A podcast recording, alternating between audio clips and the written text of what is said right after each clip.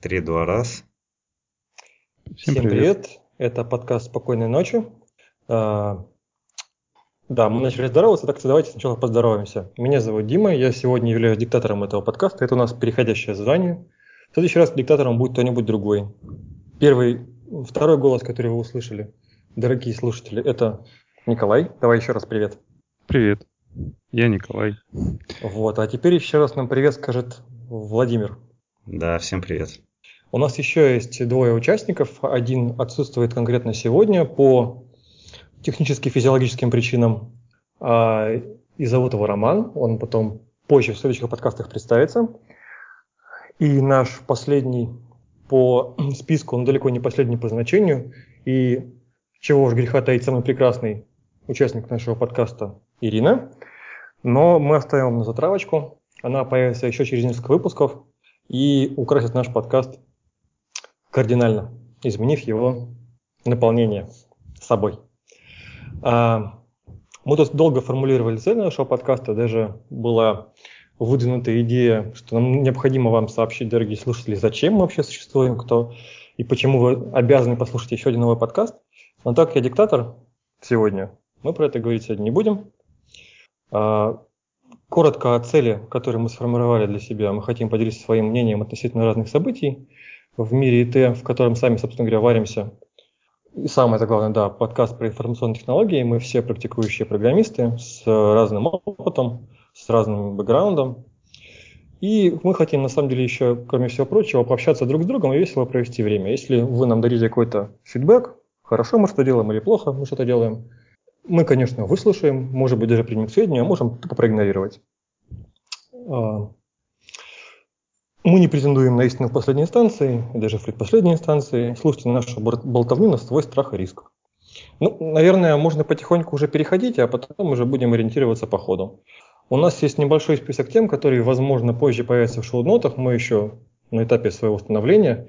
Но, кстати, хочу сказать, что мы существуем уже год, но мы не выходили в, в открытое море MP3 вещания, потому что мы учились. А теперь мы решили, что нам все можно. Ну, давайте поедем потихоньку по темам. Молодец, хорошо сказал. Я бы так не сумел. Ну, будешь очередной раз диктатором. Еще раз попробуешь. Будет, по-моему, да? Да, будет все по-твоему. Будет анархия. Будет анархия. Ты так сказал, что учились. Многие могут подумать, что мы в университете учились. Ну, конечно Нет, же, мы, мы разговаривать учились. Ну да. Ну, мы не учили, мы не то чтобы учились разговаривать там по-русски или по-человечески. В общем, мы это достаточно, я считаю, неплохо умеем делать. И в универе мы тоже учились, но, правда, было это в общем и целом достаточно давно. В общем, в среднем, наверное, мы учились, ну, кажется, ну в среднем, наверное, лет пять назад, да, шесть. А если сложить в сумме, то мы учились очень давно, и нам уже очень много лет. Но это в сумме. Ладно, не будем плодить молчание. Мне кажется, кто-то уже мог заскучать. Давайте все-таки перейдем к темам. Кстати, вот а диктатора нашего троллить можно? Ну, попытаться-то, конечно, можно. Как бы, если верить Умпутуну, троллинг это так основное средство подкастер. То есть кинул какую-нибудь фразу, развелась дискуссия, ты хочешь потроллить на тему кальяна на фоне? Да нет, я хочу потроллить на тему Иры. Ну давай. Как ты думаешь, она еще будет подкастить с нами? Я думаю, что обязательно будет. Ну ладно, окей. Ну, если мы, конечно, ее не подведем. Это я так сейчас троллю не тебя, а Иру. Надеюсь, она будет слушать. Ладно, поехали дальше. Ладно, троллинг засчитан, давай. Давайте начнем для поболтать тема номер 45. Давай, Вова, излагай. В общем, статья, ссылочку мы в вышеупомянутые шоу-ноты поставим. К слову, стоит отметить, что у нас свой сайт пишется, да, Коля? Вот Николай пишет свой сайт, на котором мы будем размещать наши выпуски, ну и шоу-ноты. И статья это э, какие скиллы вам нужны для работы в Гугле. Вот я почитал и что-то как-то не особо тут что-то такое, ну, не поддающееся обычному смертному. Я думаю, мы по всем пробежимся пунктам быстренько. Если у кого есть что добавить, то говорите. А, ну, основы надо знать, это понятно. А, необходимо знать как минимум один объектно-ориентированный язык программирования. Например, C++, Java или Python. И как минимум один другой язык программирования. Ну, здесь... HTML? Ну да, и CSS тут тоже, ну... Я думаю, это не официальный документ Гугла, мы читаем. Так, ну с языком понятно, тестировать ваш код надо. А, вот, уже пошло интересное, что необходимо иметь какой-то бэкграунд в... Как это слово переводится? Не абстрактной математики? Что такое неабстрактная математика? Ну, я вот читаю have some background uh, in abstract math. А, тут, видимо, про это, пропущен пробел. Ну, да. Ну, видимо, это имеет, имеется в виду иметь общее представление о математике. Как это нет, неправильно. Общая математика, какое-то странное выражение по-русски. Ну, да.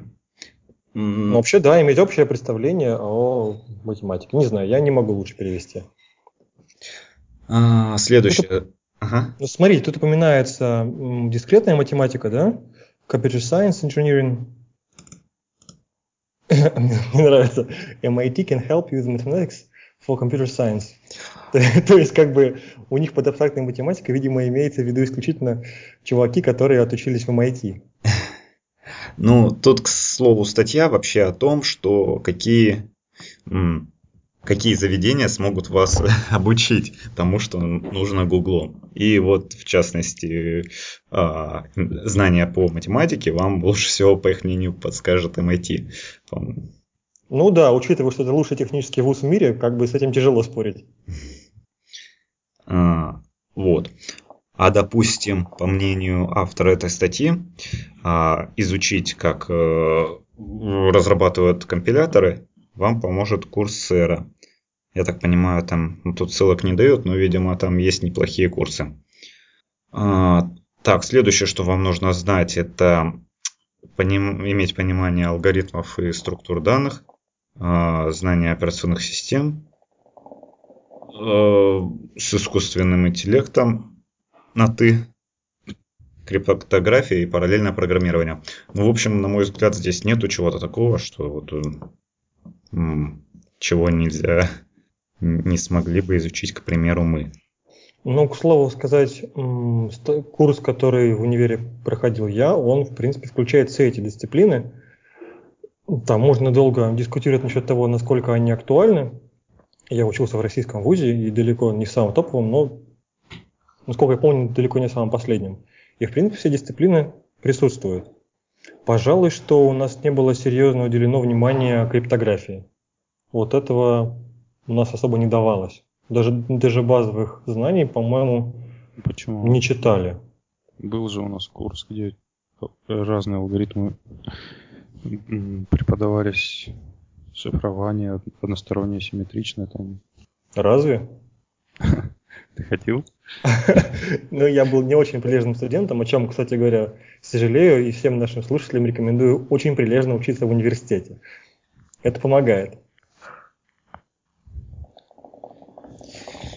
Ну и, в общем-то, добавим, что если нас слушают молодые, еще учащиеся студенты или абитуриенты, то в общем, в университете вполне можно немного дополнительно чего-то почитать по, по каждому курсу и вполне иметь шансы затем устроиться в Google, например.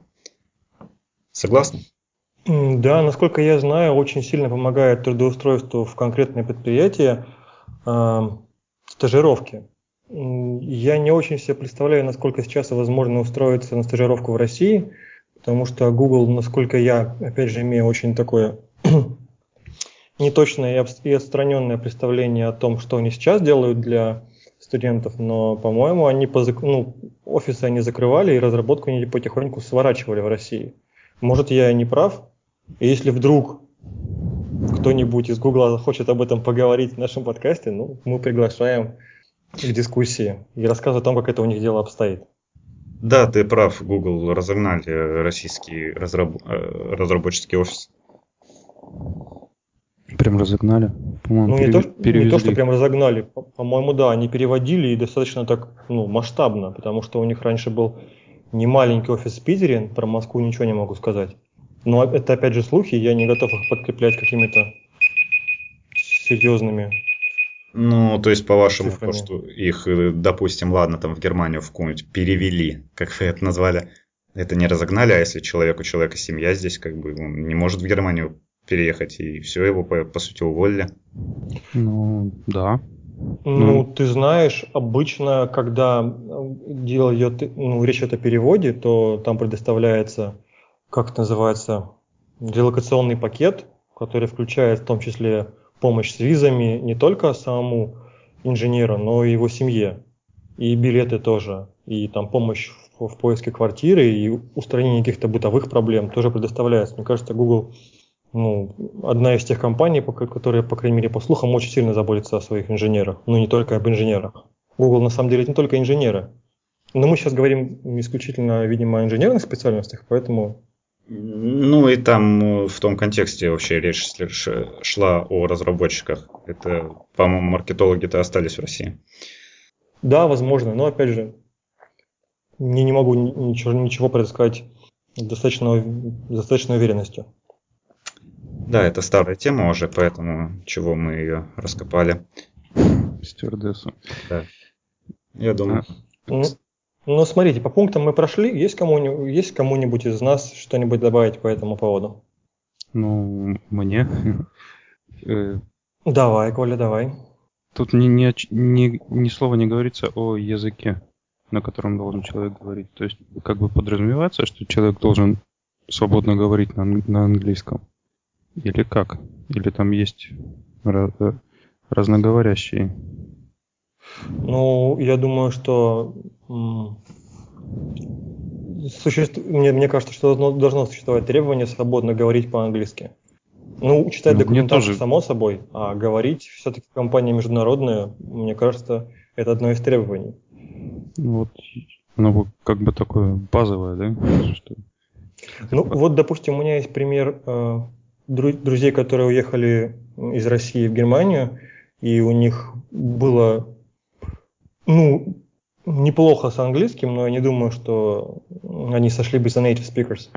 Вот, а уехали в Германию, по-немецки они практически не говорили, и работодатели дали им возможность, не устроились в разные конторы, и работодатели дали им возможность выучить немецкий язык. И, по-моему, они даже не особо определили требования к немецкому языку, а вот с английским было построже.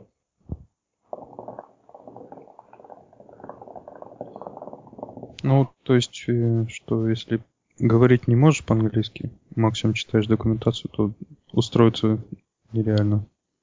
Так? Я помню, обозревали тему в одном очень хорошем подкасте, который я порекомендую, думаю, что все присутствующие тоже порекомендуют, который называется «Разбор полетов». И давным-давно была такая тема, может годика два назад, приезжал Amazon массово в Россию и устраивал рекрутинг. И, по-моему, там говорилось, что без английского ребята никуда. Ну, там они забирали разработчиков к себе. Не помню, какой город, но это было в Штатах. Ну, так и собеседование же на английском проходит, если ты собеседование не сможешь. Ну да, да, кстати, можно было хотя бы об этом сказать, и уже стало бы понятно, что без английского никуда. Вообще в программировании без английского никуда. И это давно уже стандарт де-факто, и деваться от него некуда. Но, к слову сказать, английский не самый сложный язык для изучения. Немецкий значительно сложнее. Да, мне кажется, русский сложнее.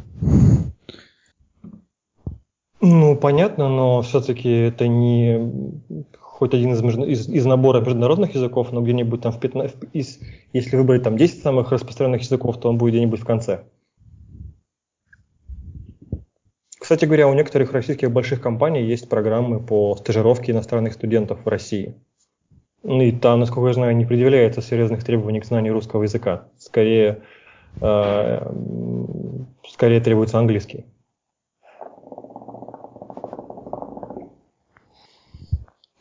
Ну что, есть кому-нибудь что-нибудь добавить? Думаю, мы уже очень хорошо обсудили эту тему. Овертайм.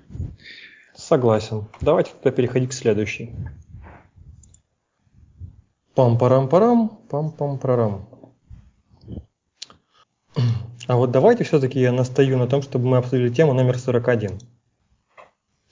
Звучит она так. Предлагаю еще раз обсудить, чем вы ищете новости. Я вот попробовал посмотреть на призматике, подписался на несколько топиков, в том числе IT, и как-то я не очень доволен. Может быть, слишком мало уделяю внимания как бы обучению самой системы, самой системы тому, что интересно мне. Но вот там как-то все больше мне попадалась тема про железки, а не про какие-то, да, допустим, а, интересные мне темы там объект-ориентированного программирования, там разработки на Java, там баз данных и так далее. Вот, Коль, ты рассказывал как-то в before show или after show, что ты нашел у себя каких-то две программки, которые тебе очень понравились. Можешь еще разочек кратенько рассказать, что ты для себя нашел?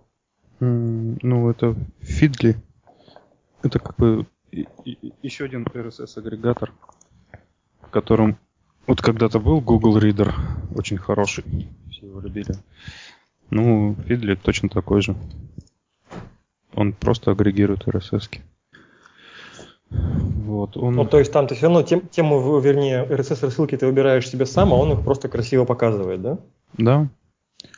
Но он как бы может тебе предложить, что вот есть такой-то, как это называется, паблик или кто это.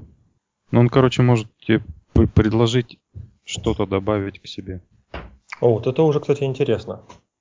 Ты много для себя а, нашел того, на что ты не подписывался изначально? Как ты охарактеризуешь качество подсказок? Я вначале добавил T-Journal, а после этого он мне предложил добавить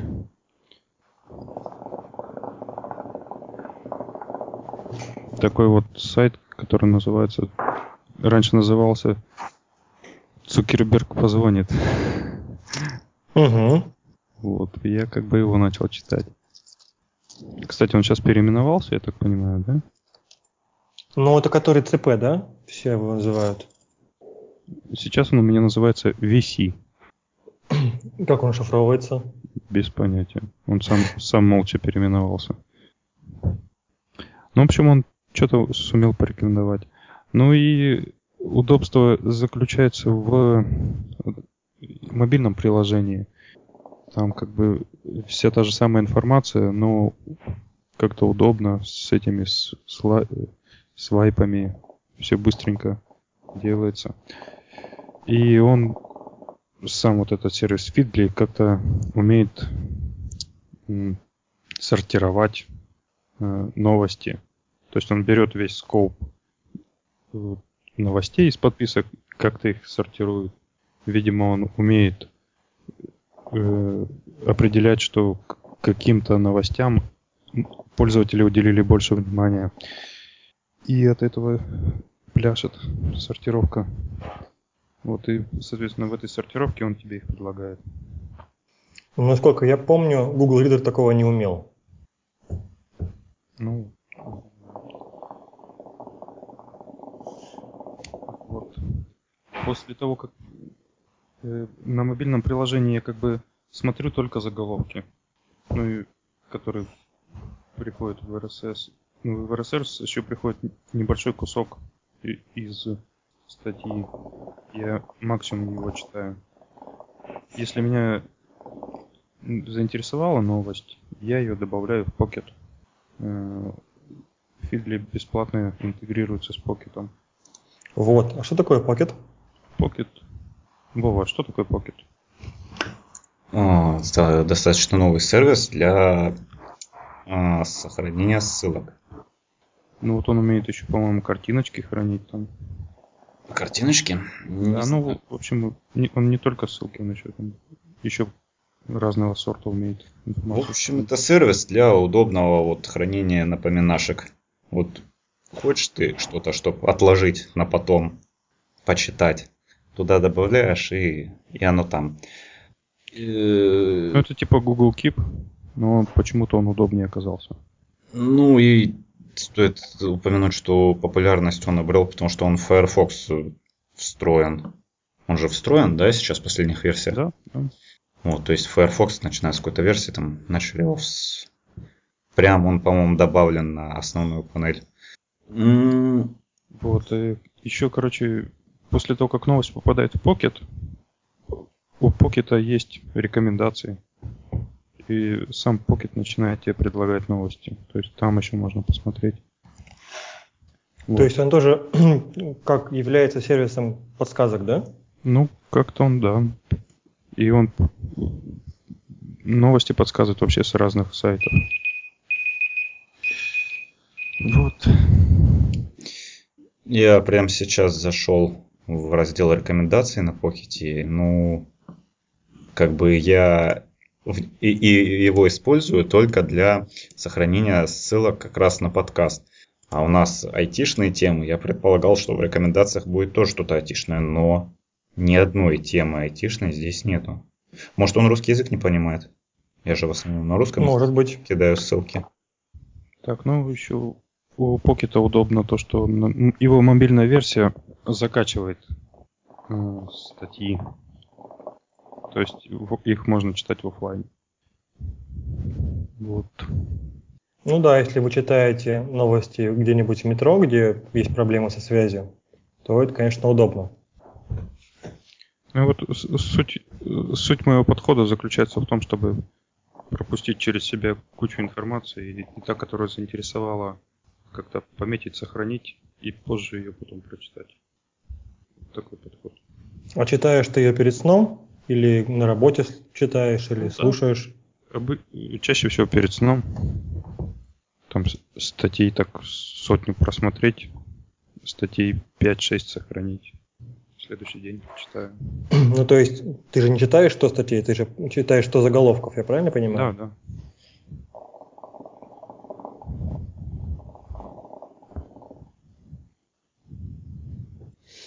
Ну, окей, я думаю, что если ничего никто не хочет добавить, тройное отрицание, то можно переходить к следующей статье. Так, давайте, может, поговорим про Chrome? Давайте. Пообливаем его. Так, а что, да ладно, ну хром хорошая штука, что его обливать-то? Да, В общем, ну новость заключается... Я же вас троллю. Новость заключается, формулируется следующим образом. Браузер Chrome сократит объем потребляемой памяти. И насколько я понял, это происходит... Э, они хотят сократить, ну, прогнозируют сокращение потребляемой оперативки на 15% за счет того, что а, в неактивных вкладках они будут вырубать, по-моему, а, флешплеер. Что-то у меня страничка очень долго грузится. Так, стоп. А если у меня там музычка запущена? А он его вырубит? Вот, про музычку не знаю. Ну, написано, что неиспользуемые на других вкладках плагины, например, флешплеер. То есть как-то он будет определять, используется он или нет. Если эта вкладка много ЦПУ ест, значит используется. Ну, что-то не так, что-то не сходится. Фишка в том, как раз, чтобы сократить объем потребления памяти. Я не знаю, они написано, что, что Chrome э, станет выявлять, какие из вкладок наименее активны, и перебрасывать ресурсы памяти на активно работающие страницы. Я не, не совсем понимаю. Э, допустим, есть какой-то тяжелый JavaScript код, но ты эту вкладку закрыл, куда-то там отложил, и что этот код перестанет выполняться или как? Он его начнет медленнее выполнять. Ну, ладно. Ну, ты, ты говоришь про процессорное время, а, а статья-то про оперативную память. Ну вот, хороший вопрос, куда они дом дерева из вкладок будут девать, которые загружены в оперативку? Да, непонятно, что значит перебрасывать ресурсы памяти на активно работающие страницы. Как это перебрасывать ресурсы памяти? Что это? Может быть, свапить? Нет, не свапить. Тут ну, есть ссылочка на, на оригинальную статью с, на Blogspot, на Chrome. А вот ее-то я и не посмотрел, кстати говоря. Пока ты смотришь, э, Вов, а ты же Яндекс браузером пользуешься? Для развлечений, да. Развлечений? Каких это развлечений? Какого, какого рода развлечений? Не, ну это... Он такой же прожорливый? Я не заметил, чтобы он был такой же прожорливый. Но у меня в нем отключен флешплеер, может поэтому он не такой прожорливый.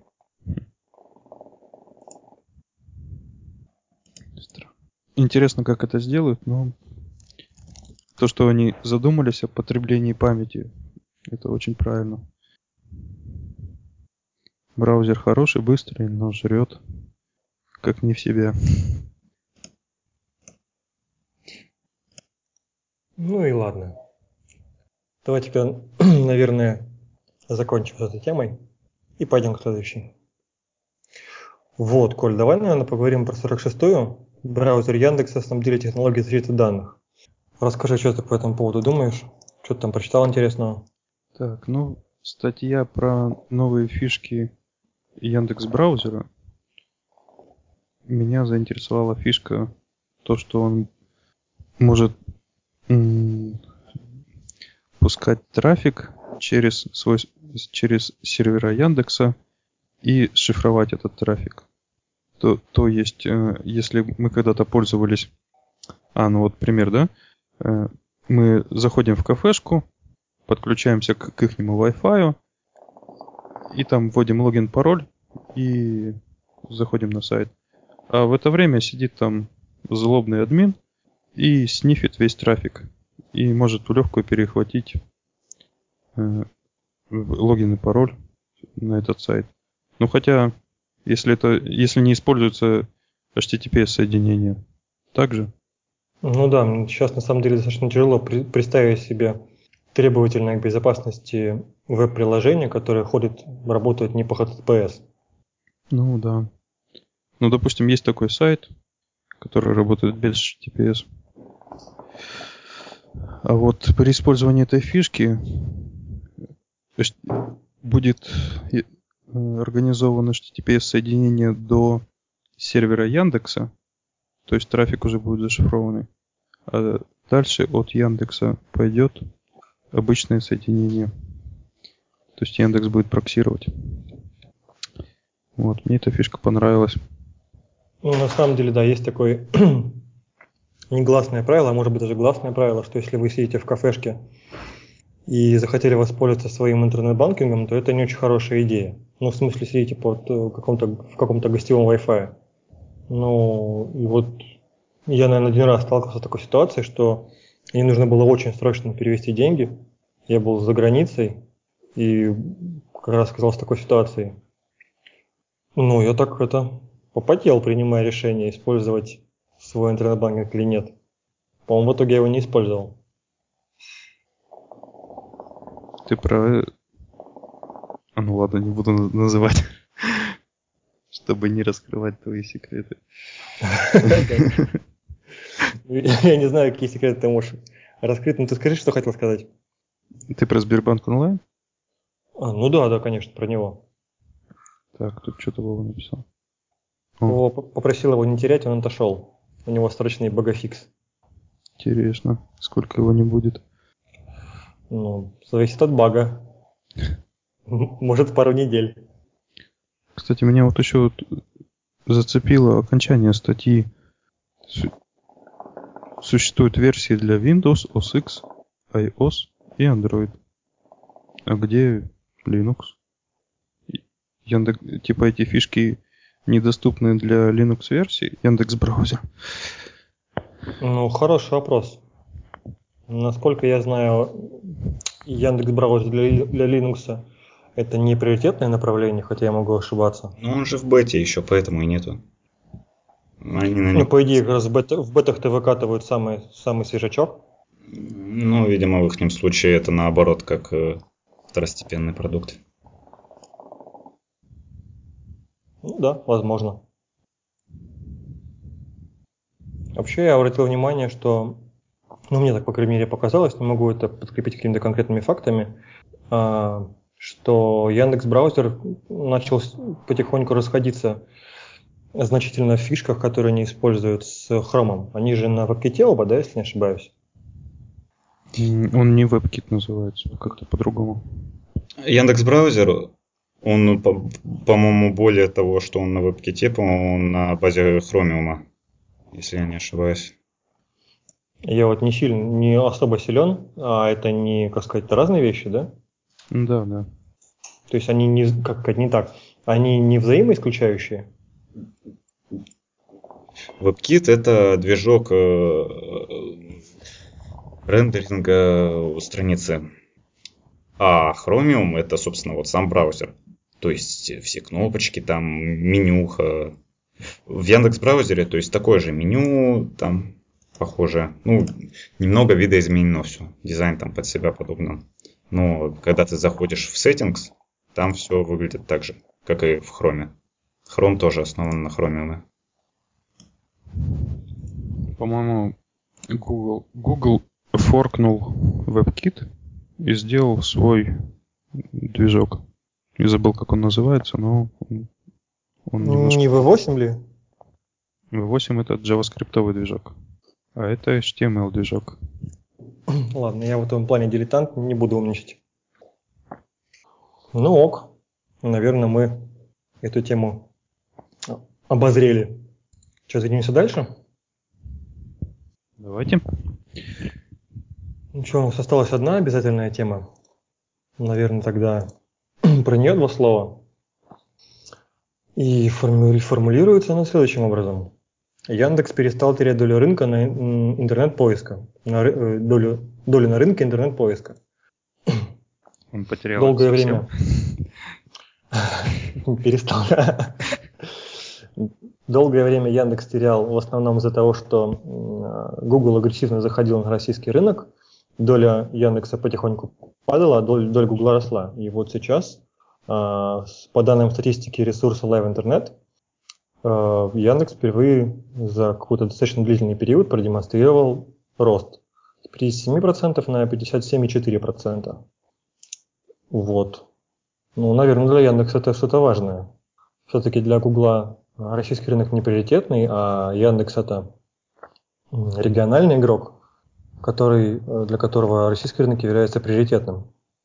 Я даже не знаю, что еще, э, от чего еще такого особенного по этому поводу рассказать. Наверное, Ну, знаете, что нужно сказать, похвалить что... Ну да, да, молодцы. Важно сказать, на мой взгляд, что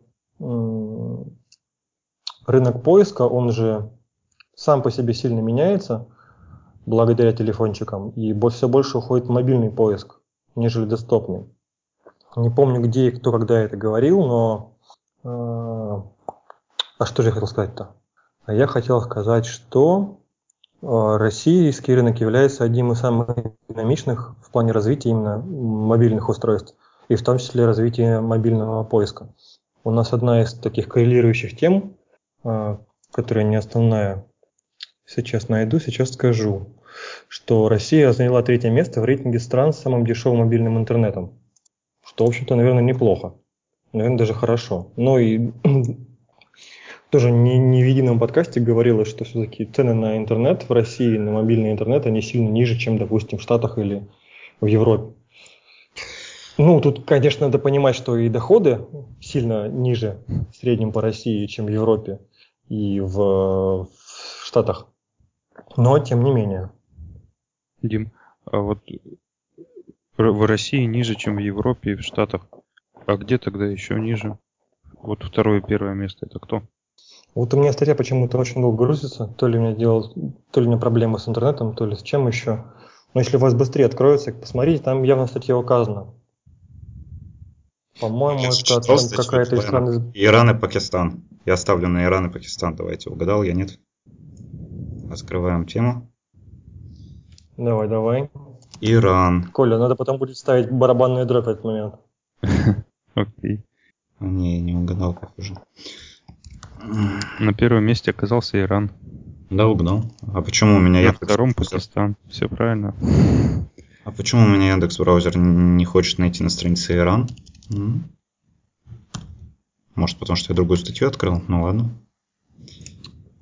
Та статья, о которой я говорил, она под номером 35.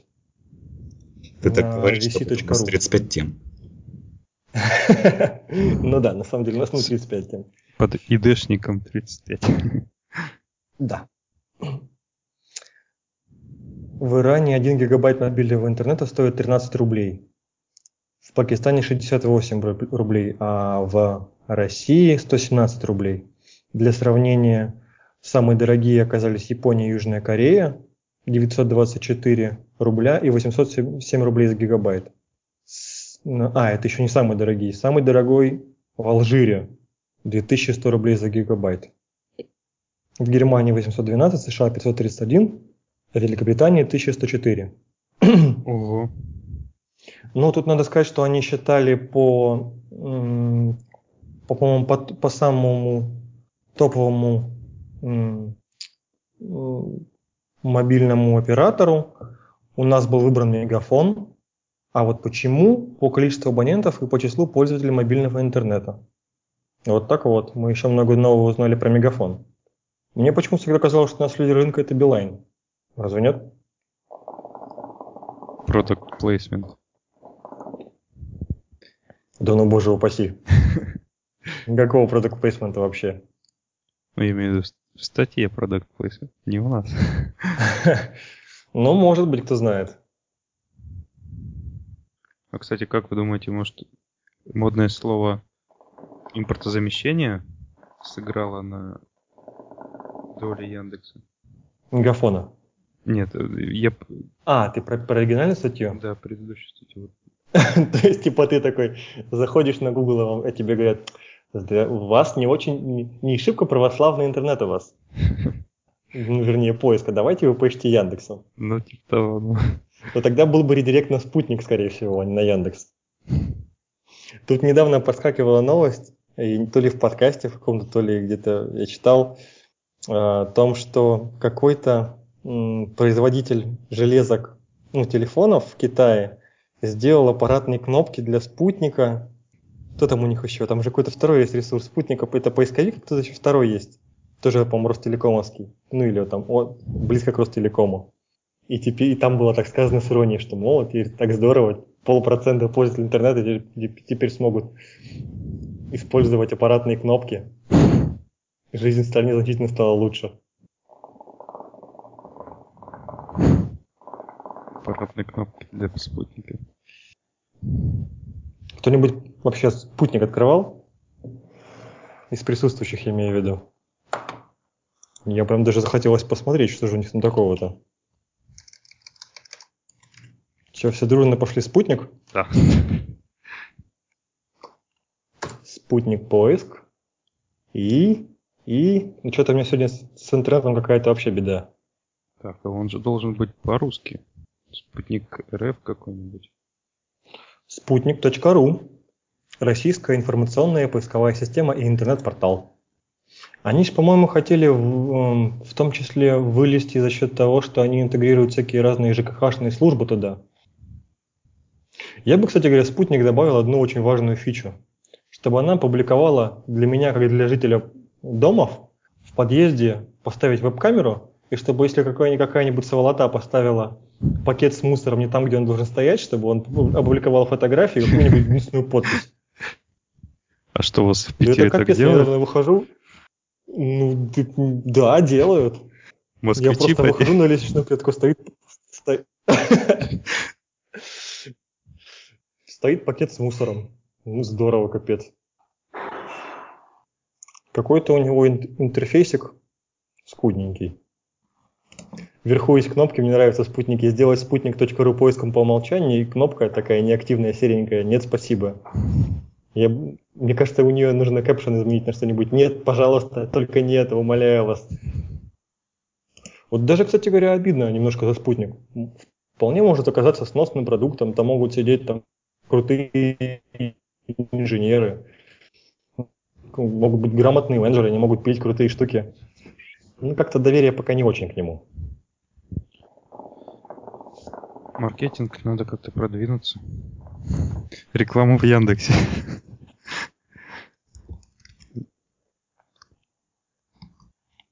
Интересно, у них есть такие продукты, как там AdSense и AdWords? Ну, аналогичные, имею в виду. Да мне кажется, без них никуда. Как они будут контекстную рекламу размещать? Но они же около государственные, может быть и никак. Так, что-нибудь еще будем? Да, конечно, у нас еще, в принципе, много времени.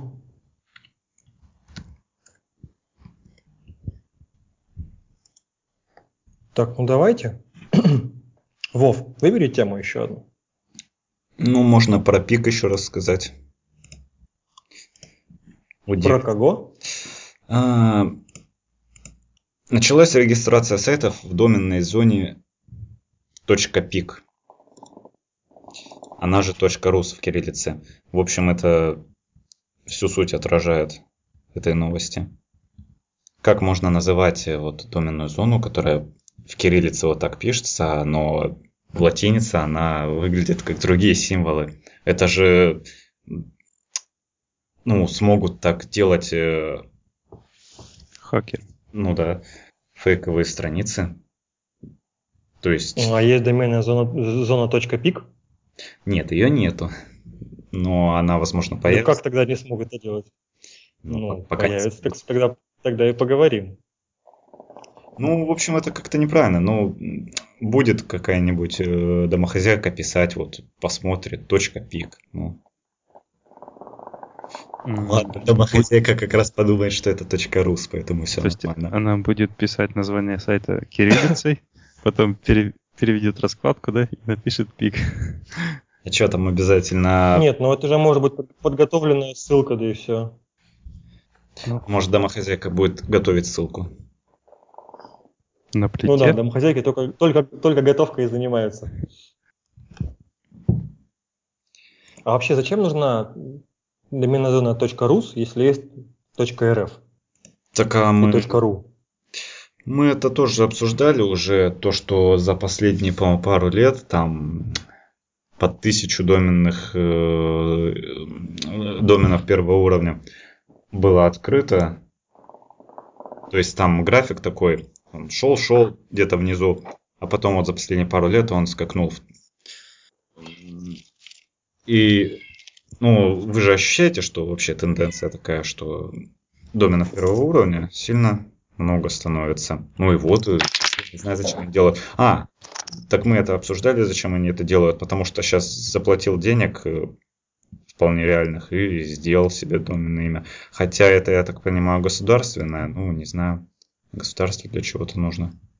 Это же государственное, это не частное, надеюсь. Доменная зона.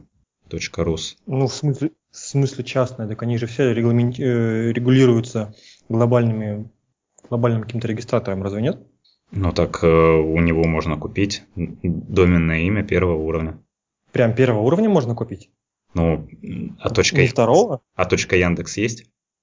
Слушайте, по-моему, давно-давно про это говорили. Ну вот. Ну, по-моему, сами чуваки из Яндекса говорили, что они как-то не, не то чтобы шибко собираются ее использовать.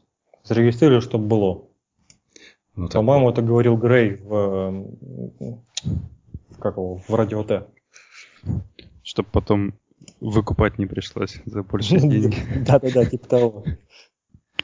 Нет, ну если у них есть возможность купить там ту, ту его кучу доменов второго уровня с, первым, с доменом первого уровня Яндекс, ну, чего бы нет. Чтобы потом проблем не поиметь. Они же там стоят не для большой компании таких уж огромных денег. Что-то, что-то нам как-то не хватает гиковости, на мой взгляд.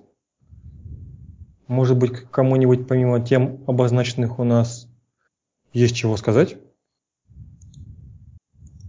Ну, можно на следующий выпуск подготовить. Что-нибудь гиковое. Давайте я пока э, расскажу про новость одной строкой. То, что Давай. Центробанк обяжет банки подтверждать все операции через СМС. Сейчас как бы такого обязательства нет, и банки по своему усмотрению э, делают подтверждение для произвольных операций. Э, Это будет обязательно скоро. Слушайте, ну подтверждение с помощью смс на самом деле не самый безопасный способ. Почему, почему именно он? Почему? СМС нужно перехватить. Ну, твой телефончик можно украсть. Насколько я помню, через смс это только для обычных пользователей, а для юридических лиц там, по-моему, через какие-то вообще специальные устройства или не для юридических лиц. Нет, здесь в статье ничего про это не написано. Я просто из другого источника слышал. Вроде нет. Ну, есть же, допустим, какие-нибудь такие штуковины отдельные, аппаратные, которые тебе генерируют пароли, допустим, там с интервалом раз в 30 секунд они будут генерировать разные пароли платежные. Да, вот как раз такую штуку, по-моему, будут использовать. А, обязательно придут использовать, да? Да. Это как законопроект?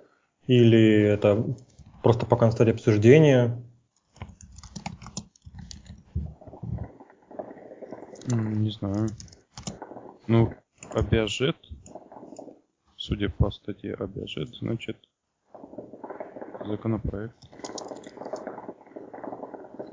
Ну, планируется, видимо, такое обязательство.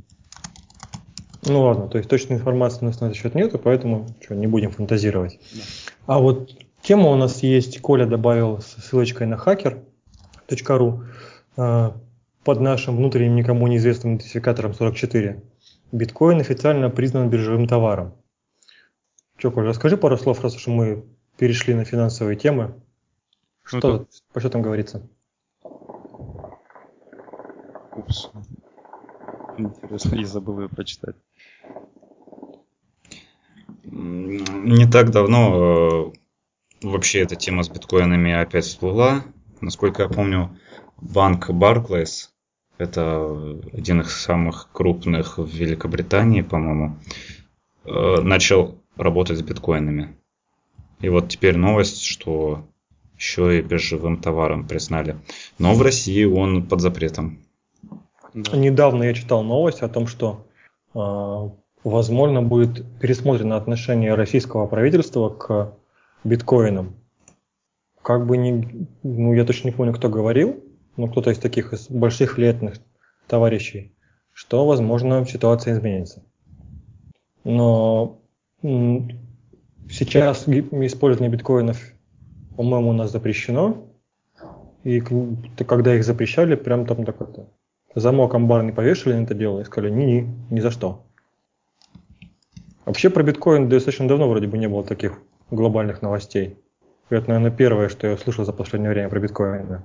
Ну, я про Barclays вот слышал еще несколько недель назад.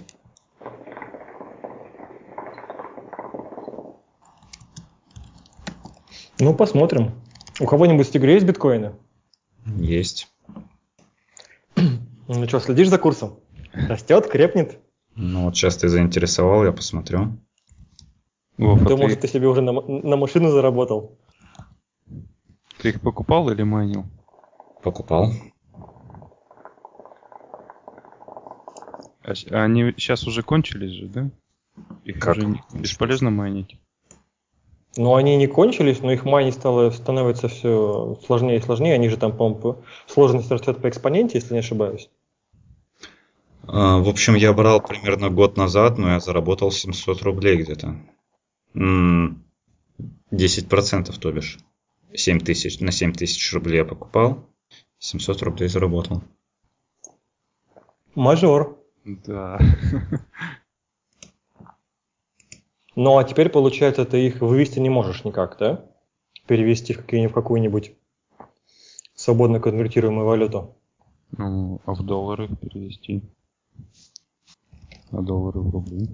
А как ты потом будешь доход в налоговой своей аргументировать? А надо. Ну, вся фишка в том, что, по-моему, надо. Я вот опять же не силен этих вопросов, но, по-моему, там без то в этом.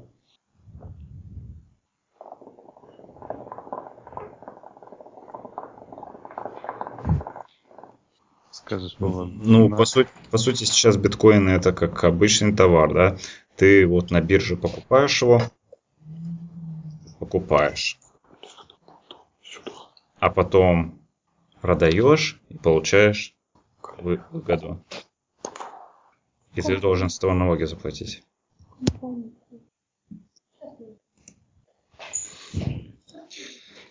Что, давайте тогда, у нас еще есть немножко времени, поговорим про тему номер 36. Intel инвестирует в создание квантового компьютера. Для меня, допустим, было в этой, из этой статьи откровением не то, что Intel инвестирует в, в квантовые вычисления, но как бы это все-таки Intel, крупнейший производитель процессоров на планете, который далеко-далеко впереди всех. Для меня было откровением, что есть компании, которые занимаются продажей устройств конкретных. Я скажу, что у них там не один, не два заказчика. И компания называется D-Wave Systems.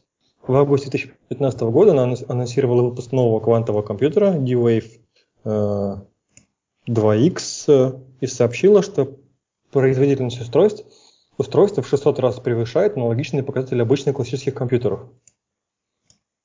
Клиенты у нее Google и NASA. Как бы, ну, так, не криво так, согласитесь. Не последние ребята.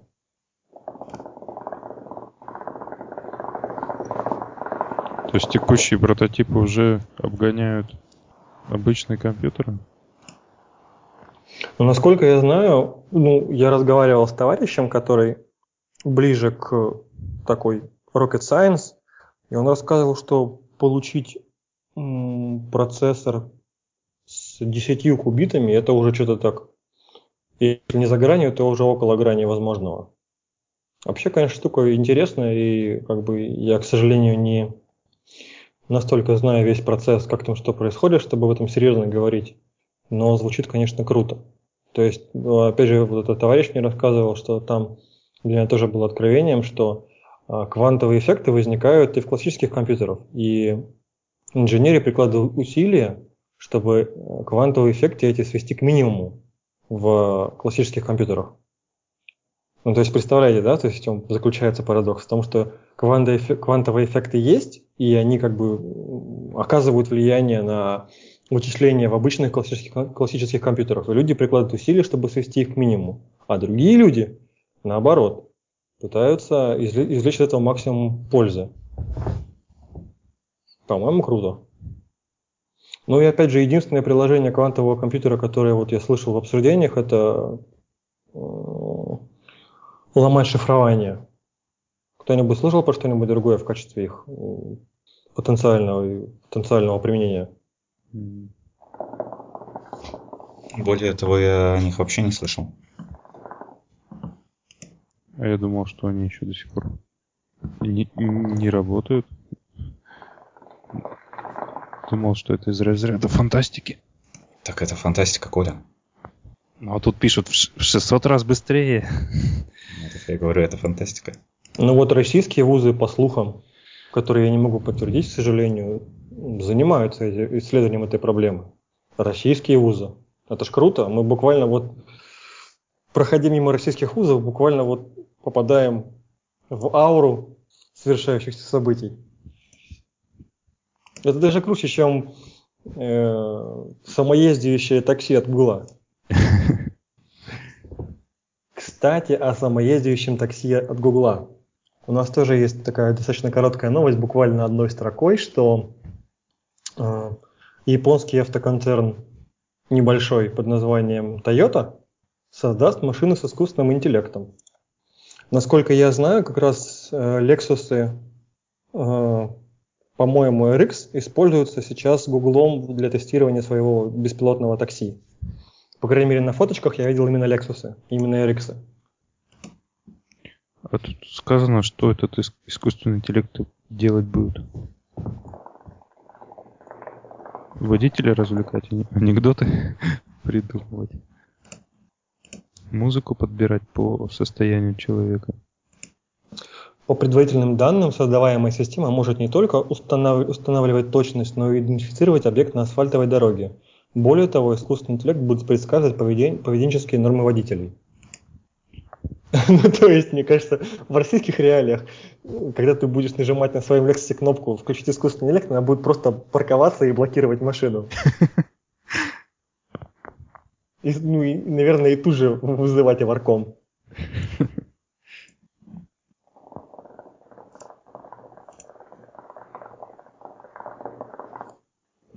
Ранее североамериканское подразделение компании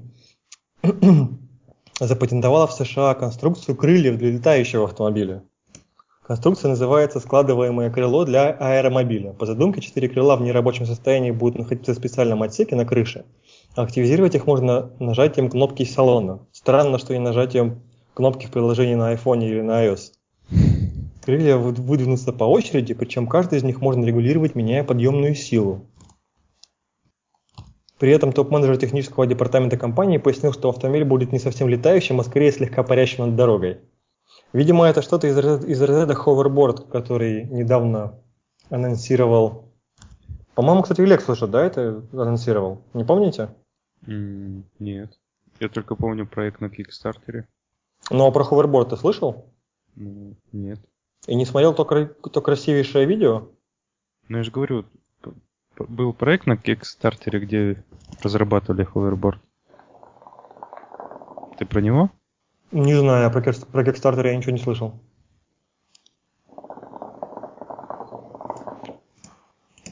Ну да ладно. Видимо, эту тему мы тоже обсудили. Ну что, что-нибудь еще возьмем?